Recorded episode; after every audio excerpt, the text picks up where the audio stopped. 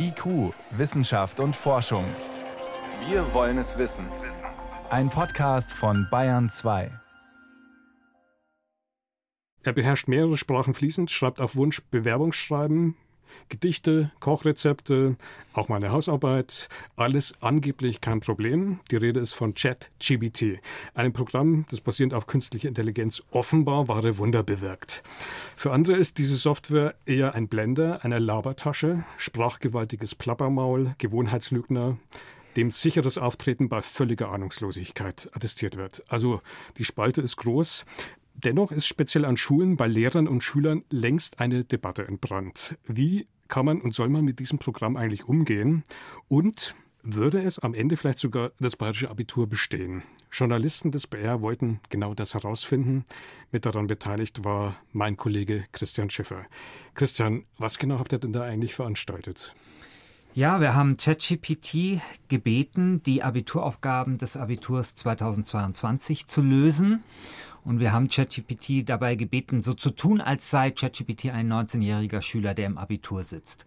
Und das, was dabei herausgekommen ist, haben wir dann durch Lehrer, die auch wussten, dass sie eine KI korrigieren. Das war also transparent. Das war transparent vorher. Haben wir das denen zum Korrigieren äh, gegeben und darum gebeten, einzuschätzen, was das jetzt eigentlich für eine Note gewesen wäre. Ja, was für Noten kamen denn raus? Keine guten, aber jetzt in manchen Fällen auch keine katastrophalen. Also ChatGPT war sehr schlecht in Informatik, da war es, glaube ich, eine 5 oder 5 minus. Was jetzt eher überrascht?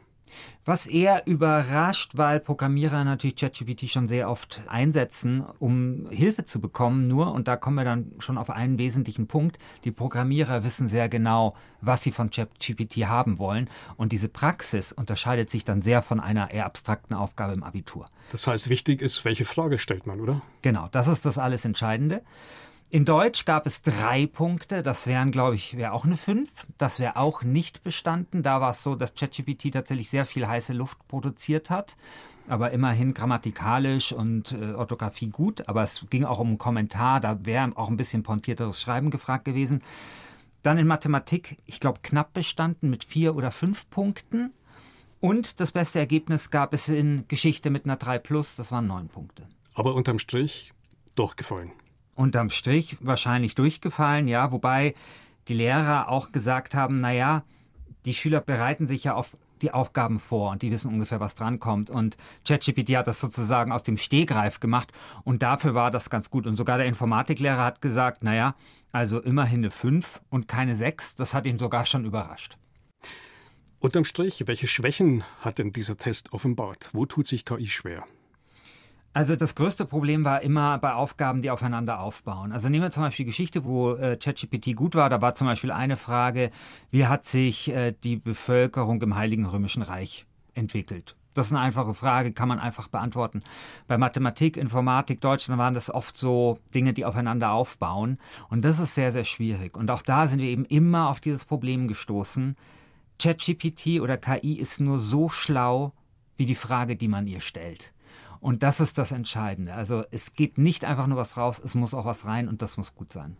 Jetzt war bei diesem Experiment für die Lehrer klar, okay, das ist eine Software. Wie schwer ist es denn ansonsten eigentlich, Chat-GPT zu entlarven, zu überführen, aufzuspüren? Es gibt natürlich technische Möglichkeiten, um sowas aufzuspüren und daran wird gearbeitet, also an Programmen, die wiederum mit Hilfe von künstlicher Intelligenz künstliche Intelligenz detektieren. Die sind nicht perfekt. Also je länger der Text, kann man sagen, umso zuverlässiger spüren sie das auf. Aber es kommt sehr oft zu False Positives. Also Fehlalarm. Genau, Fehlalarm, dass menschliche Texte für KI-Texte gehalten werden. Es gibt da Ideen, so Wasserzeichen einzubauen, also bestimmte Dinge, an denen man dann Texte zum Beispiel erkennt, aber diese Texte könnte man dann auch wiederum von der KI äh, verändern lassen und dann würde auch das nicht mehr funktionieren. Also es ist sehr, sehr schwierig. Man muss das allerdings ein bisschen abgrenzen von anderen Formen von KI, zum Beispiel wenn es um KI-generierte Stimmen geht oder, das war auch ein großes Thema, diese sogenannten Deepfakes, da funktioniert technische Detektion ziemlich gut. Also gefälschte Videos, Stimmen, die klingen wie und so weiter. Genau, weil zum Beispiel bei Videos, da ist auch die TU München führend beim Erkennen. Da reicht es halt, wenn ein Pixel verschoben ist und dann erkennt das die KI. Aber bei Texten ist es schwierig. Also Fazit, die Software ist schwer aufzuspüren. Die grundlegende Frage ist natürlich jetzt auch, und das war ja auch der Hintergrund eures Experiments, was heißt das Ganze jetzt eigentlich für den Schulbetrieb? Also müssen wir vielleicht auch hinterfragen, wie Prüfungen, wie Leistungsabfragen in der Schule bisher stattfinden?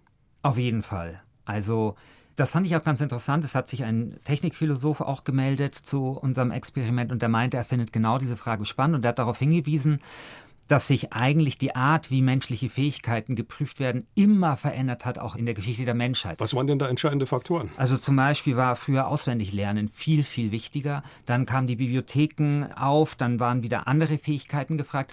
Und mit dem Internet zum Beispiel, da ist viel stärker so sowas wie das Zusammenfassen, also Informationsreduktion aufgekommen. Zum Beispiel Vorträge halten, solche Dinge. Und es ist damit zu rechnen, dass wenn wir jetzt eine automatisierte Welt, also eine Welt mit künstlicher Intelligenz haben, dass dann halt zum Beispiel mündliche Prüfungen wichtiger werden. Darauf haben auch Lehrer hingewiesen in ihren Reaktionen. Ich bin mir da jetzt mit den mündlichen Prüfungen nicht so ganz sicher, weil eben unser Experiment schon gezeigt hat, naja, vielleicht ist es eben auch gar nicht so einfach, das aus der KI rauszubekommen. Und vielleicht ist zum Beispiel eine Prüfungsanforderung in Zukunft, okay, du hast dieses Werkzeug, das bekommst du, aber jetzt bin ich ja mal sehr gespannt, wie du genau die Antwort auf diese Prüfungsfrage damit herausfindest. Und wie du verhinderst, dass du sozusagen am Ende durchfällst, weil dich Chat GPT schlecht berät. Genau, also wir brauchen da, glaube ich, eine neue Form von Medienkompetenz und das erscheint mir da auch sehr, sehr wichtig. Ja. Mhm. Jetzt gibt es schon die ersten Schulen. Schlagzeile in New York hat ein Schulbezirk den Einsatz von ChatGPT schon verboten. Ist das der richtige Weg jetzt unterm Strich oder ist das zu negativ und wir sollten vielleicht auch die Chancen sehen, die dieses Tool bietet?